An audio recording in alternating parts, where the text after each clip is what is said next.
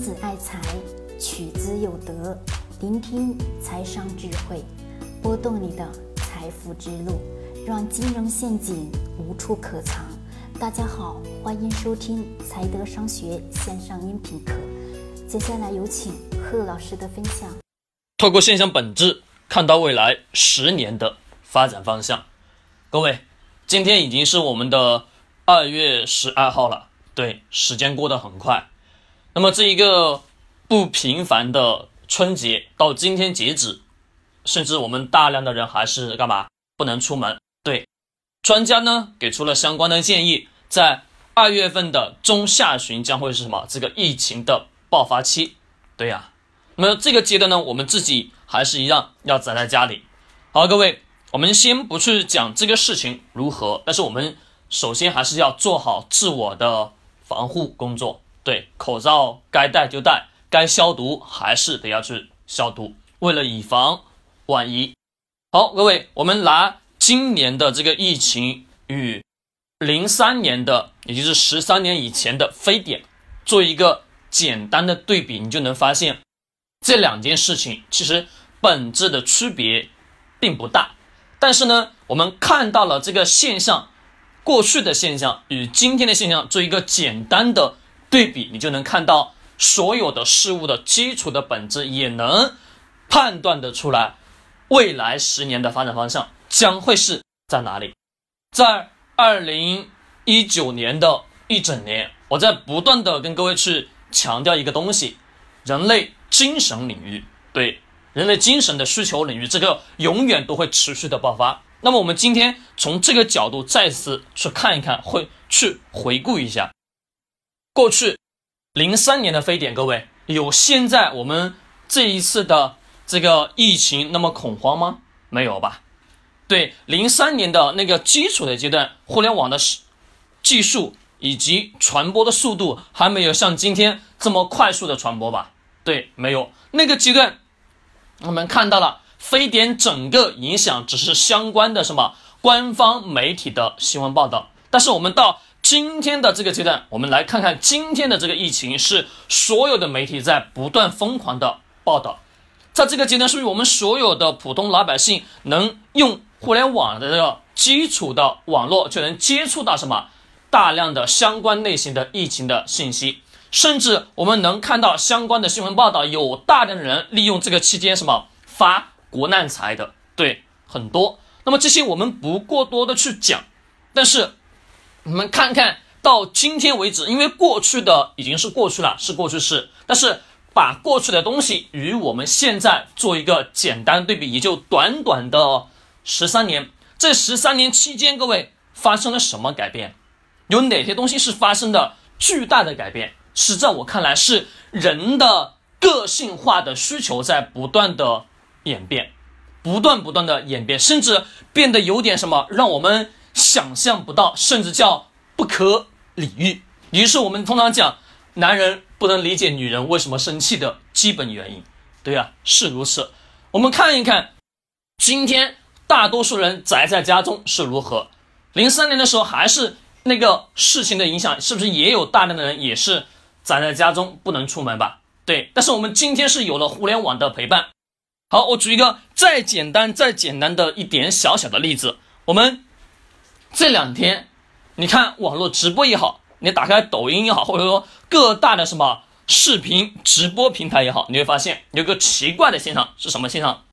直播睡觉，那个直播睡觉就是躺在床上，闭着眼睛，盖着被子睡觉啊，一个手机啊对着这个人进行看什么直播？各位你们看看，就这么一个简简单单的直播睡觉，观看的人数都有什么？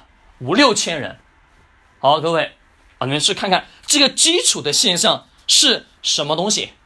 这个基础的现象，你看到的是什么东西？各位，我看到的，我感受到的是大量大量的什么人宅在家中太无聊了，太闲了，甚至什么有点想象不到的基础原因什么？人家睡个觉有啥好看的呀？对吧？但是依然还是有能能去看。各位，如果我们按照正常人的思维去理解，我问大家，能不能理解？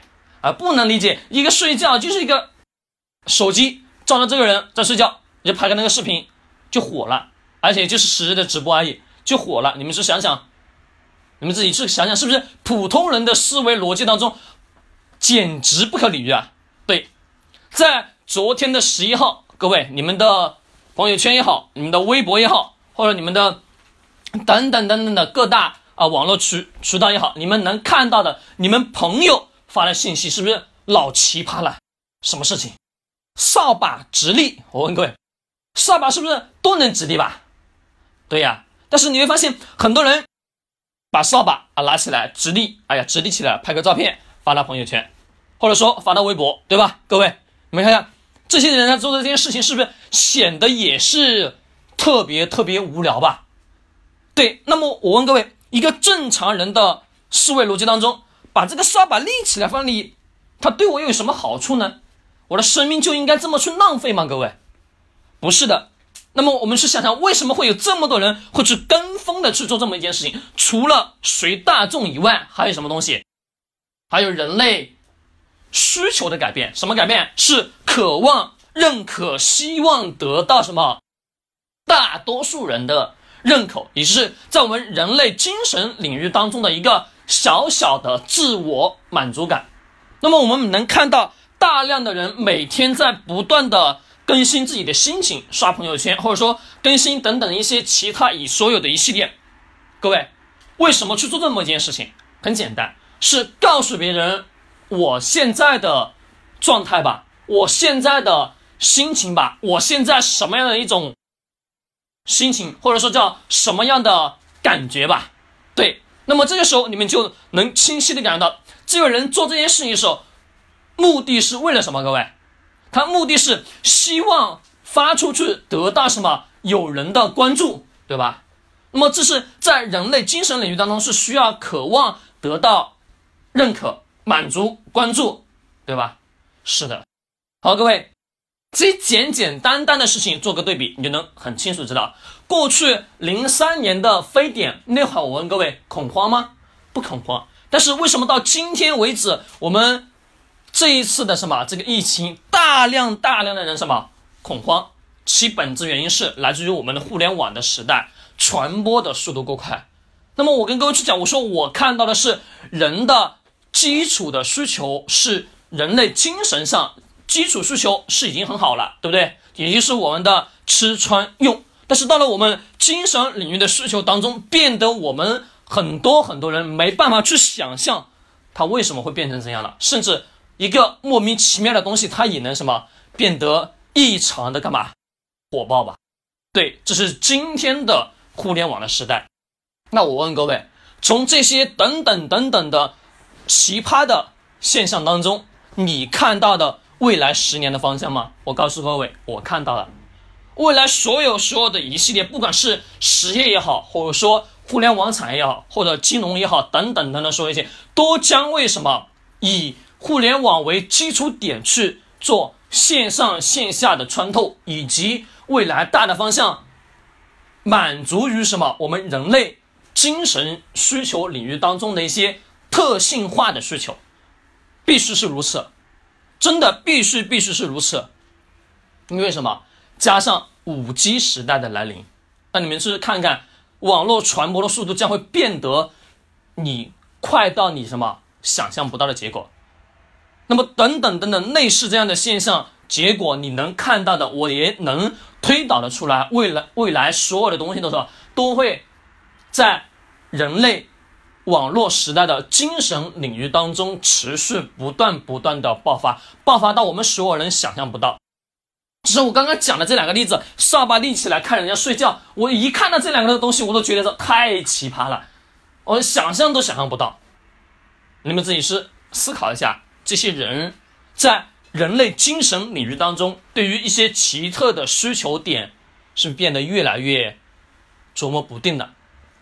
那么这个阶段呢，我们也能感受到大量的什么创业型企业想要在这个市场去生存，那你是去了解这些人的需求的时候，你发现你根本理解不了，那也是我们能看到很多大型企业为什么说要去招年轻的人，没学历没关系，但是我就需要你这个年轻人有活力。为什么呀？因为他的思想什么比较独特，他的思想就代表了什么？他这一大部分的人群的思想。